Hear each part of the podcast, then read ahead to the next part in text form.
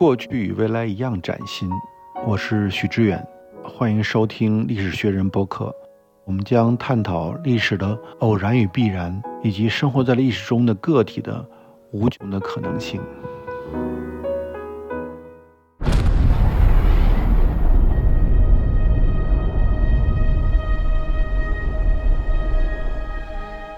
各位听友，大家好，欢迎来到由单向街基金会和历史学人联合推出的播客空间，我是庄秋水。那今天呢，我要和刘磊老师一起来聊一聊奥本海默。各位听众朋友，大家好，我是云南大学的刘磊。我先给大家介绍一下，就是说我为什么会和刘老师来聊这个话题呢？因为刘磊老师他在去年出版了一本著作，就叫《冷战时期美国的核武器政策与国家安全战略》，是北大出版社出的。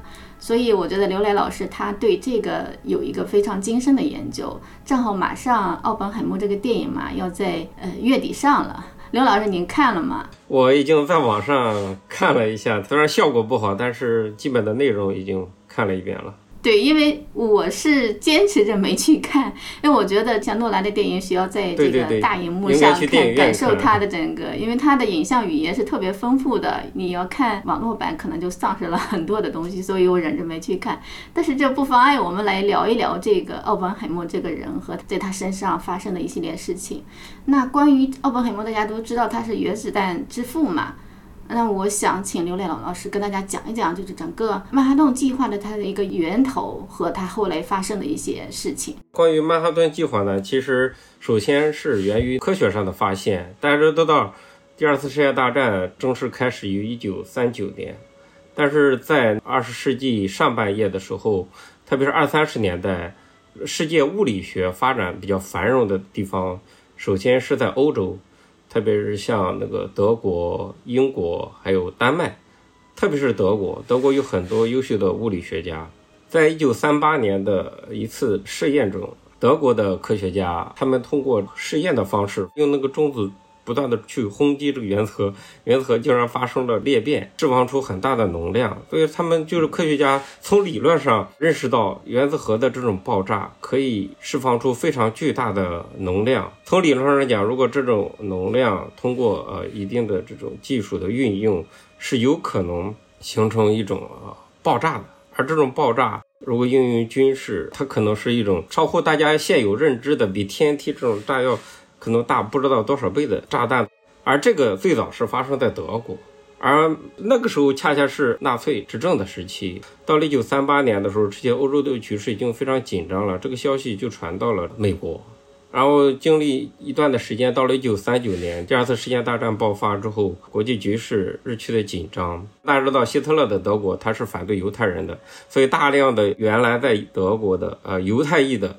科学家，特别是杰出的物理学家，其实从一九三三、一九三四年开始，希特勒上台之后，他们就陆陆续续的逃离德国，大部分经过其他的渠道都陆续来到了美国，包括爱因斯坦、爱德华特勒以及后来的希拉德、呃劳伦斯，他们都是得过诺贝尔奖的。而且当时啊，他们发现，如果要把它制成核弹的话，它需要一些原料，其中的铀啊、钚啊这些原料，它其中一个来源在刚果。刚果储量比较多，而刚果呢，当时是比利时的殖民地，而比利时面临被德国入侵和占领的风险。当时有科学家，主要是希拉德，最初是想告诉比利时女王要提防这一点。但是呢，他没有渠道呀，他就找到了爱因斯坦，因为爱因斯坦跟那个比利时的女王有过一定的交往。但是后来不知道怎么回事，他们这个通报这个事情的时候，转向了要跟美国的总统罗斯福来讲这个事情，就产生了希拉德起草与爱因斯坦署名的一封信。其实这封信并不是成为美国政府决定研发原子弹的一个最重要的一个起点。因为一九三九年的时候，美国还没有准备，也没有想介入这个第二次世界大战，对此呃也并不上心。到了一九四零年的时候，在美国这个物理学界，这种核能啊有可能成为一种超级武器的这种讨论啊，已经非常的热烈了。所以另外一个人就叫万尼瓦尔布什，他跟罗斯福的那个私人助理霍普金斯是有联系的。通过霍普金斯直接接触到罗斯福，而用言简意赅的方式向他提到了这种可能性。此时到了一九四一年的时候，就得到了罗斯福政府的认可。然后在一九四一年的时候，国防部成立了一个科研委员会，万尼瓦尔·布什作为这个委员会的主任来讨论这个问题。所以在一九四一年，美国政府、军方还有联合一些这种科学家。就在曼哈顿，其实为什么叫曼哈顿工程？他们开了一次这个会议，去讨论这种事情的可能性。他就是在美国纽约的曼哈顿召开的这样一个会议，都决定要启动这样一个这个计划。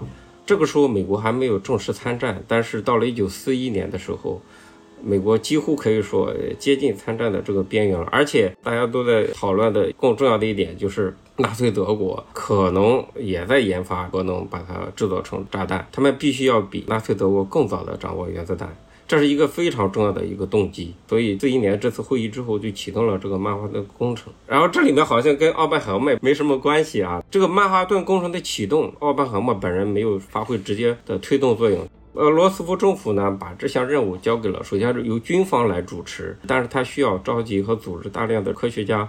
来从事这个具体的工作，所以当时任命的是美国陆军工程兵团的一个少将格罗夫斯将军，他就要去招揽人才。他一开始是想找一个什么呢？找一个诺贝尔物理学奖的获得者，比较有声望的。但是找来找去几个人，大家都脱不开身。他后来就注意到了这个奥本海默。奥本海默其实虽然没有获得诺贝尔奖，当时，但是他在这个美国的物理学界是非常有声望的。他有几个特点，第一个就是他本身的理论物理学的造诣非常高；第二个就是他的知识比较渊博。他也是犹太移民，出生在美国，但是他父母是来自德国的犹太移民。他的家世非常好，受到的教育也非常好，他文史哲都懂。呃，我记得他是哈佛大学毕业的吧？他本科读的哈佛，然后后来去了英国，先去剑桥去读研究生。本来他是想学理论物理的，但是他到剑桥的时候想找卢瑟福，当时是英国一个杰出的物理学家。卢瑟福，嗯，对对对，不是很欣赏他，后来就换了一个老师，其实也是非常有名的一个物理学家，叫布莱凯特，然后就让他做那个实验物理。其实他带的还是比较郁闷的啊，他做实验做的其实也不是很好。这个电影里有这个体现的，这里面有很多的细节。对，就是关于他在剑桥大学，我记得也有一个很有意思的段子，我不知道电影里有没有说，就是说有一次他在他的导师的桌子上放了一个有毒的苹果，所以当学校都让他去看精神病医生，觉得这个学生是不是精神上出了什么问题？他是精神上有点问题，那个时候有轻度的抑郁啊。他这个人非常有才华，但是呢也有点傲慢和自负，他跟人交往也是看人下菜。他喜欢的或愿意交往的就对你比较热情，但是他认为不喜欢的、不愿意交往的，他理都不理的。当时曼哈顿计划就推进的时候，就为什么会选中他最后做阿拉莫斯实验室的这个科学主管呢？就说他跟他当时在美国的这个物理界的地位有关系吗？对对，他其实很有才。他是一九二六年从这个英国又到了德国，找到了一个更厉害的老师波恩。一个非常杰出的物理学家，他恰恰是做理论物理的。一年之后，到了一九二七年，他就拿到了博士学位论文。波恩是量子物理最初的鼻祖，然后奥本海默就跟着他的学习。据说他博士论文答辩的时候，那些答辩委员希望很快结束，因为他的问题很快他都回答好了之后，再不让他结束，他要反过来问那些答辩委员了。答辩委员承受不住他的这种反问。一九二七年，他在欧洲的时候已经很有名气了，在物理学界。呃，二十七岁非常年轻，那时候都是年轻人啊。其实你看到曼哈顿工程的时候，那时候这些人四十岁上下的年纪，像特勒啊、奥本海默啊，都三十多岁，是吧？他二七年拿到学位之后，他回到美国之后，同时获得了加州理工和加州大学伯克利分校的两个份的 offer，这是一个方面，他的理论物理水平高一点。二个就是他知识比较渊博，他不光懂这个理论物理。工程啊，化学啊，都懂一些。因为搞原子弹，它不是仅靠物理学就能做出来的，它是一个跨学科，需要数学、化学、工程啊等等。他知识还比较广泛一些，他能把这个各方面的知识给协调起来。第三个就是由于他在二三十年代，特别是三十年代的时候，他成就很高，他结识了很多这种物理学界的朋友啊。刚才说他跟人相处的时候啊，他也是有选择的，但是。他在这个学术方面，呃，有共同语言的这个学界，他的这种人脉比较广，他能召集起很多的人。就是说他有专业、有人脉，对对对，还有这个基本的一些管理能力啊。管理能力是他做了主任之后体现出来的，这个要讲，就是之前没有做过管理的工作，呃，有人还怀疑这一点，但是他真正做起来的时候，发现他这个管理能力还是不错的。虽然后来曼哈顿工程在洛斯阿拉莫斯那边招募了大量的科学家，有来有往，但是绝大部分是留下了，少数人是中间离开了，就是总体上还是还是比较成功啊。对对对，选择洛斯阿拉莫斯这个地方。也是奥本海默选。嗯，根据电影里讲的，格罗斯夫跟奥本海默聊了之后，他发现应该他是比较合适的这个人选了，而且他有时间。就是其他的有些大佬啊，就是说我们可能有拿到过诺贝尔学的，觉得自己都很忙，没空来搞这个东西，他愿意拿出时间来搞这个东西，这也是一个原因吧。对。呃，然后他回国之后，当然有有一些小的插曲了。他得过肺结核，他治病的时候呢，就去了这个新墨西哥州的农场啊，他买了一个农场，在在在沙漠里面，他就喜欢沙漠嘛。他说最喜欢两个东西，物理和沙漠啊。所以最后就是他选择了洛斯阿拉莫斯。对，这个洛斯阿拉莫斯就是在离他买的那个农场不是特别远的一个地方。因为墨西墨西哥沙漠多嘛，他知道这是一个浩大的工程，他是了解的。他需要地广人稀的地方进行实验，又要保密，还要新建一座小城啊，容纳这些人来进行这个实验。所以他最终就选择了那个洛斯阿拉莫斯这个地方。说起来很有意思，美国最有名、最厉害的两个国家实验室，一个是就是洛斯阿拉莫斯，它是跟原子弹直接有关系。其实几年之后啊，后来那个氢弹诞生的时候，是在另外一个叫利弗马尔实验室，那是特勒创建的。哎，你看现在都非常有名的、最厉害的美国的两个国家实验，都是跟两个弹有关，嗯，蛮有意思，都是战争催生的。对，其实有一个问题就是说。呃，像奥本海默，他是一九四二年左右是吧，开始筹建这个实验室。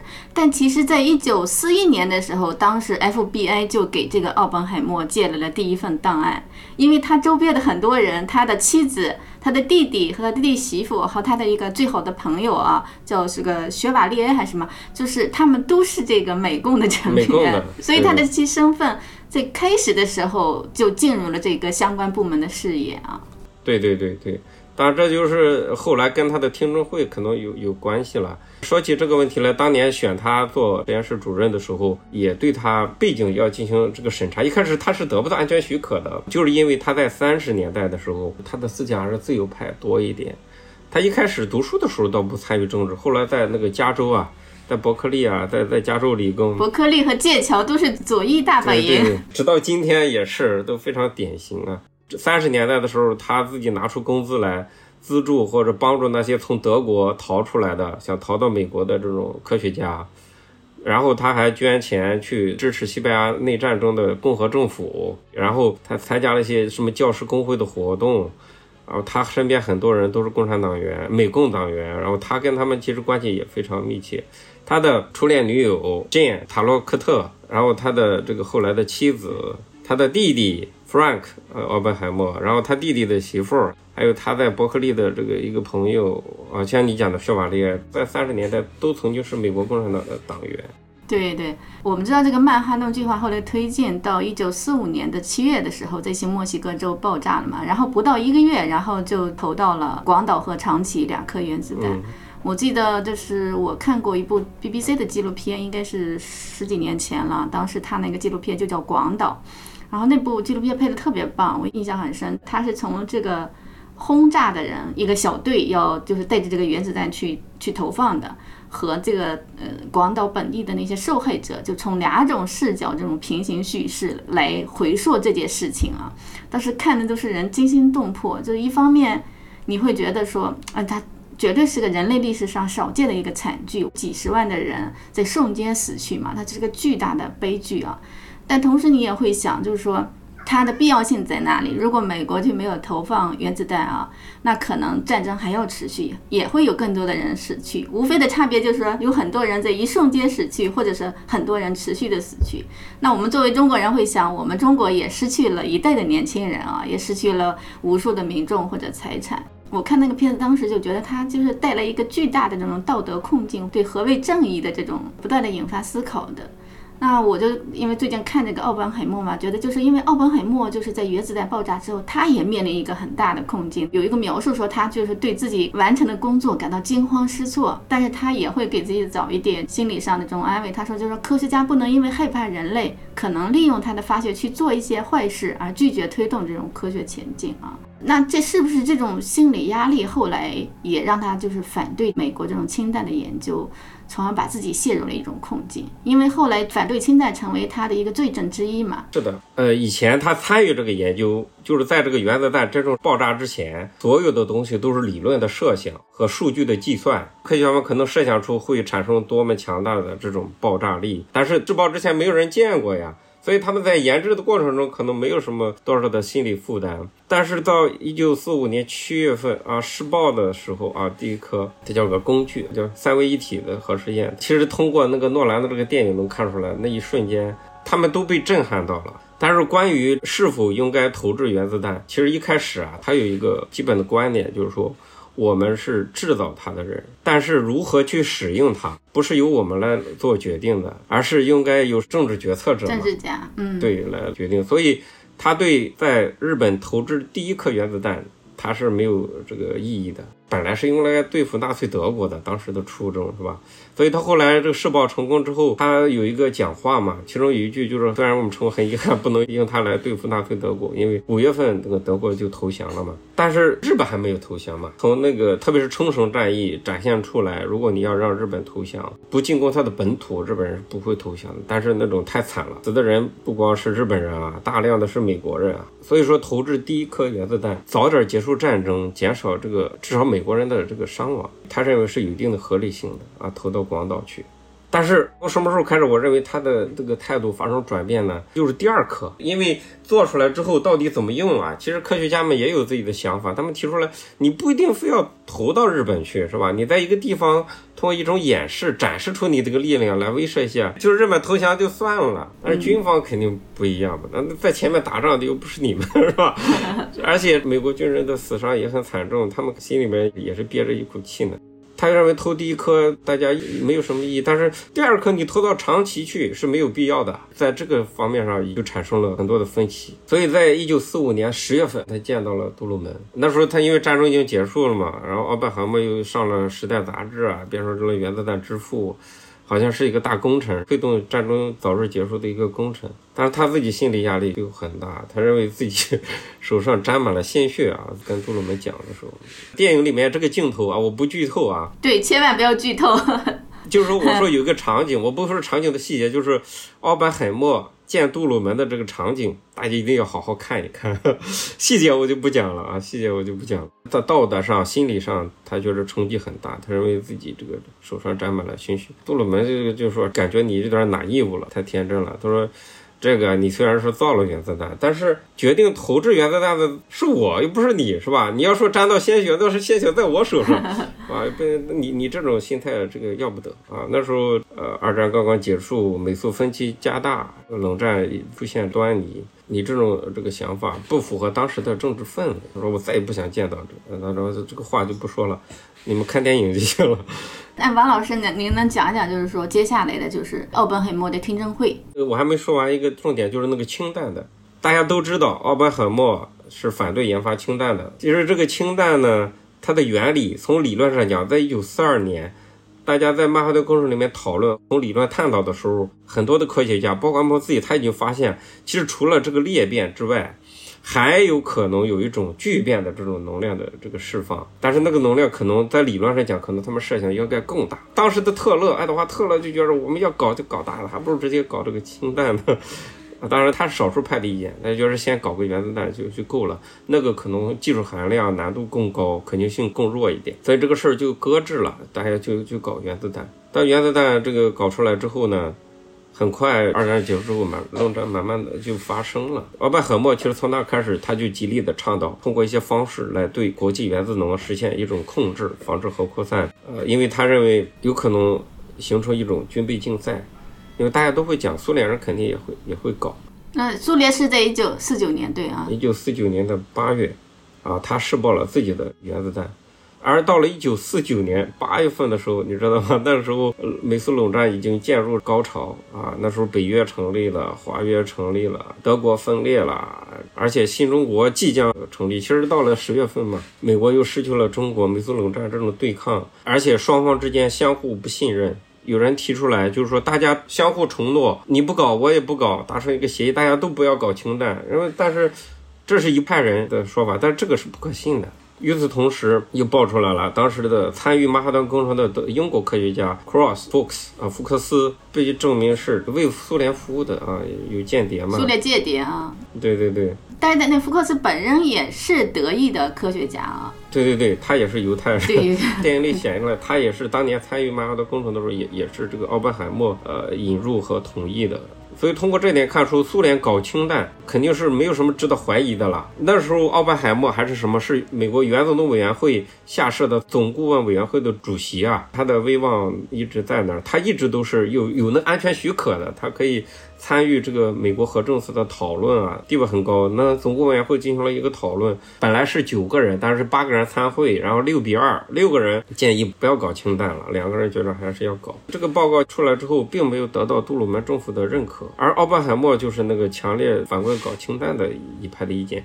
他的那种道德感，或者是他对人类的这种看法、这种关怀。无疑是他反对搞这种威力更大的这个氢弹的一个重要的原因，就是它会造成无差别的伤害，而这种打起来的时候，可能人类都能会毁灭，这是他担忧的一个原因。但并不意味着它仅仅是纯的，就是这种超越国家、超越民族、纯什么上升到全人类的这种道德的，不是人类之爱啊。对对，唯一的不是这样。他们这些人，包括奥本海默本人以及相关的一些科学家。他们反对研发氢弹，他们还有个理由就是什么呢？他们认为，即便搞了氢弹，也未必能够有利于维护国家的安全，因为就是说，其实大家都热爱美国，就这些科学家，但是大家对如何去维护美国安全、实现和平稳定的这种方式方法意见是不同的。啊，有的人认为要实行军备竞赛，要实现更大的威慑，是吧？要领先苏联，才能威慑住苏联，维护美国的安全。但是他们这一派人啊，像阿本海默这一派人，他们认为实现这种协调合作、军控啊，彼此的相互的克制，反而能够有利于维护美国的安全，而不是进行过这种无限制的军备竞赛。他们也是爱国者，所以后来这个调查他他是清白的，就是这一点，我觉得还是有必要呃加上这一条。大家就看待奥奥本海默及其代表的这种反对研发氢弹的这些科学家的时候，我觉得还是应该说一点。其实，在那种争论中，就支持氢弹的一派和反对氢弹的一派，他们有一个共同特点，就是他强调一个方面，就是反对研发氢弹的人，他只强调了搞氢弹的危害性。他没有过多的去论证不搞氢弹的好处，而支持搞氢弹的人呢，他们过于强调的是什么呢？就论证的是不搞氢弹的危害哈，对美国的不利。他并没有强调搞了氢弹之后它有什么好处。就是说，本来是一种正常的对于科学、对于国家安全的一些争论，最后就是因为这个冷战背景，它就被相当于被扩大化了，对吧？对对对。被扩大化，然后政治化。到了五十年代，但最终杜鲁门政府很快，他们就做出了研发氢弹的决定嘛。这也是冷战推动的一个，其实非常符合逻辑的结果。到了五十年代开始，五零年开始到五四年期间，正是麦卡锡主义盛行的阶段嘛，而也是冷战的高潮的一个阶段。美国国内进行政治审查，包括国务院的西斯案件出来之后，参议员麦卡锡列了一大批的左派的人士，大加挞伐，政治迫害，甚至是我看了这个美国历史上，他们有一个说法叫第二次叫 Red Scare 红色恐怖，那其中有一批怀有这种什么人类关怀啊，这自由主义啊，或者立场比较温和的这些科学家们，也成了这个麦卡锡主义打击的一个牺牲品。这是一个政治因素，还有一个政治因素呢，就涉及到美国国内的政治的竞争。其实啊这里面还有一个背景，就是涉及到美国当时的战略和军事。呃，大家都知道，一九四五年投弹的时候是美国空军嘛，在日本投的弹，那时候不叫空军，实际上是陆军航空队啊。是一九四七年啊，美国的这个陆军航空队从陆军里面独立出来，成为新的军种，独立的空军。空军独立之后，他要加强自己的地位。而他有一个重要的筹码，他下面一个司令部，一个军种叫战略空军司令部，就是最初核武器啊，特别是原子弹投掷，那时候导弹还没有呃研发出来嘛，主要靠飞机，特别是战略轰炸机来护送。美国空军掌握了原子弹的实际的操作权。当然，决策权在政府啊，做出决策之后，如果是使用，是由美国空军来负责的。而当时的奥本海默早年，他是跟陆军合作的，比较密切的。美国空军从陆军独立之后。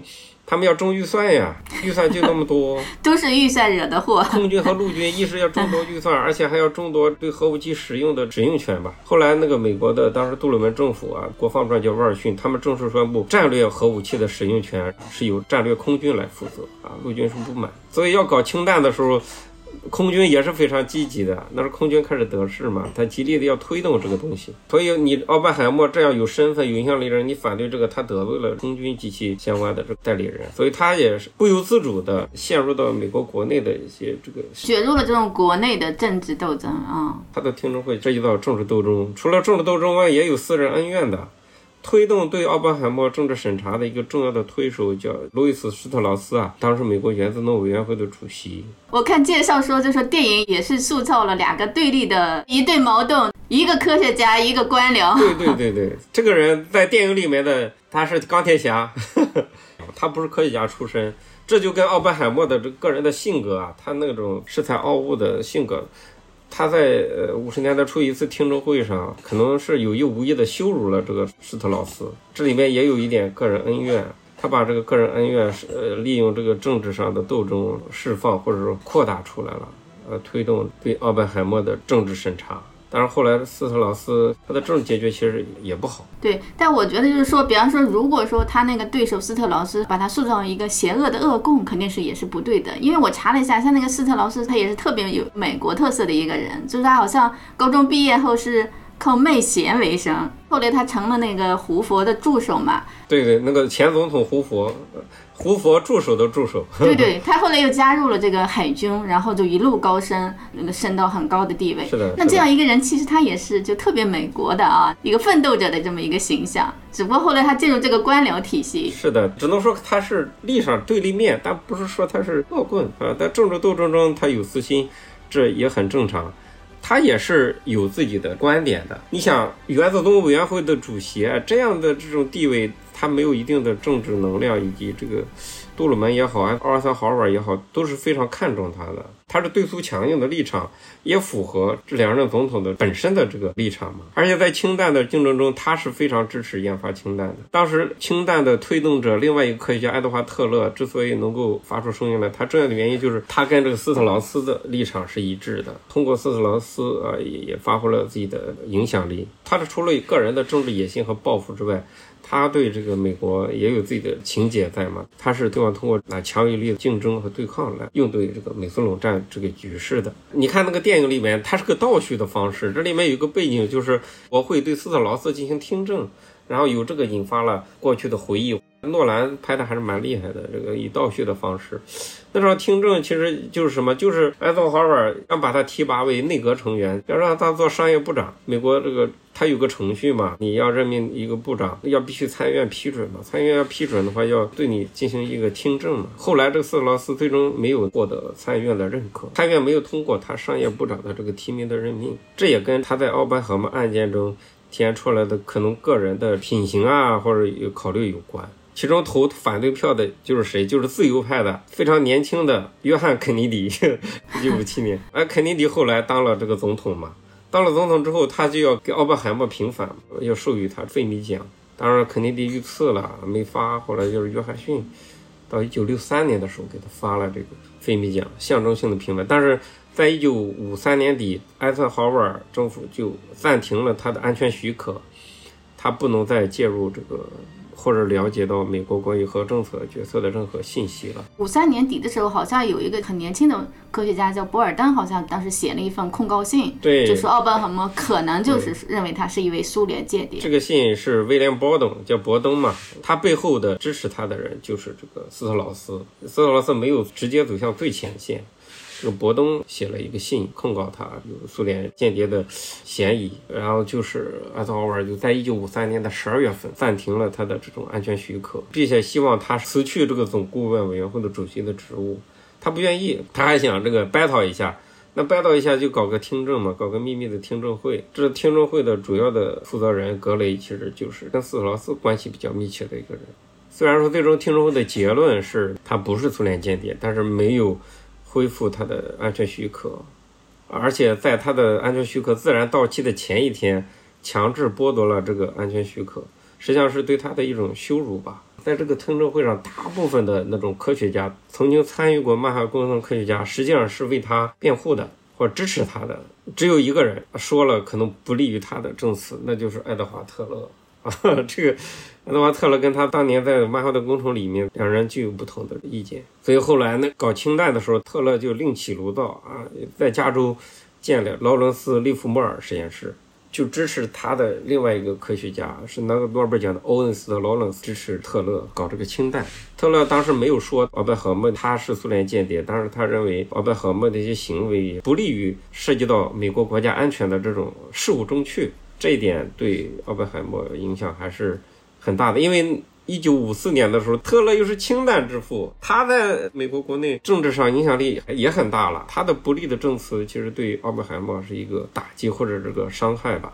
但是特勒这个证词呢，使他在美国的科学界不受待见了，我觉得你这个太不够意思了，背叛了科学。对，背叛了这个对主流的这种科学。而且你知道，美国的科学家多数啊，还是自由派的思想比较严重的。对，我记得就是说。当时就是因为听证会的时候，就是您刚才讲那位布什啊，他提到，因为反对清代也作为一个听证会的一个重要的罪证嘛。布什就是说，当一个人由于提出与众不同的意见受到惩罚的时候，这个国家的状况就危险了。我觉得这个应该是普遍他们科学家的一个背景，就他们都持这种看法。是的。所以仅仅因为一个人提出了反对意见，他受到惩罚，那这个国家就处于很危险的时刻。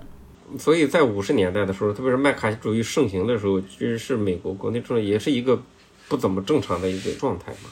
他们后来也是反思。那到了肯尼迪时期嘛，就想给他平反，但是没有完全平反，很有意思。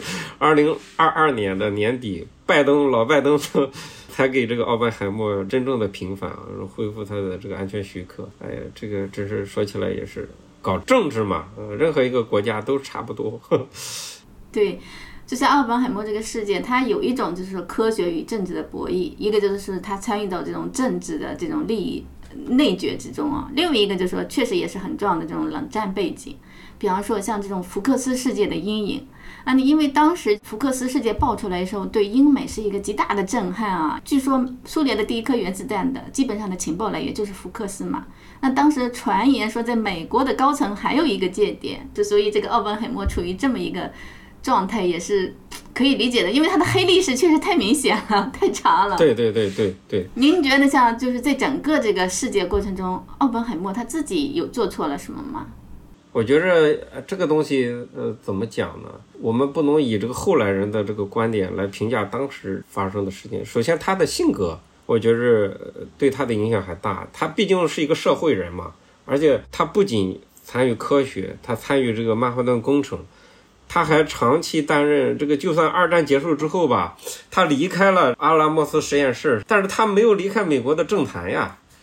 让他做这个原子能委员会的总顾问委员会的主席，他乐在其中，他没有脱离，他愿意继续介入政治啊，这是他自己做出的事。当然，他想介入政治一个重要的原因就是他想推行自己的理念。从二战结束之后一直到听证会之前这些年的时间，他一直还是都是主张对话啊，这种军控啊，特别是在防止核军备竞赛这方面，他一直持有着这样的一个观点。这是第二个原因嘛？第一个就是他的性格嘛，他有点那种大大咧咧的，有时候也比较傲慢，有时候自负。比如说之前我举个例子嘛，他讲话。在那个大庭广众之下刺激了这个斯特劳斯，人家是有身份有地位的，也是一个体面人嘛。虽然人家没上过大学，但是人家现在身份很高。是，对他虽然是个政客，是吧？但是偏偏就他说的话，就是刺痛了他这个软肋。他不是科学家，但是他管的是个跟科学有关的事儿，是吧？原子能这一块儿，你这不是树敌嘛？也也是一个然后再一个就是他的自由主义的思想。三十年代的时候，左派就是当时共产主义哈，在美国小范围也是比较兴盛，特别是在加州，他深度的跟美共组织以及那些党员有着这种深刻的。有人说他是党员，有人说他虽然不是没有那个党员证，不是正式的党员，但是他是一个事实上的一个美共的党员。对他身边人都是，你就很难说他跟他没什么关系。他的学生，他的好多的学生，他的妻子，他的初恋情人。他的弟弟、他的弟媳、他身边的人都曾经是美国动员，而且他明知他们是的情况下，他跟这身边的这些人都保持着密切的这种联系和交往，很难不让人怀疑。特别是放在四十年代后期到五十年代初的那种冷战方兴未艾的这种大背景下，对个人就很难完全跳脱出整个历史大背景下的这种氛围。对，我觉得外外么还有一个。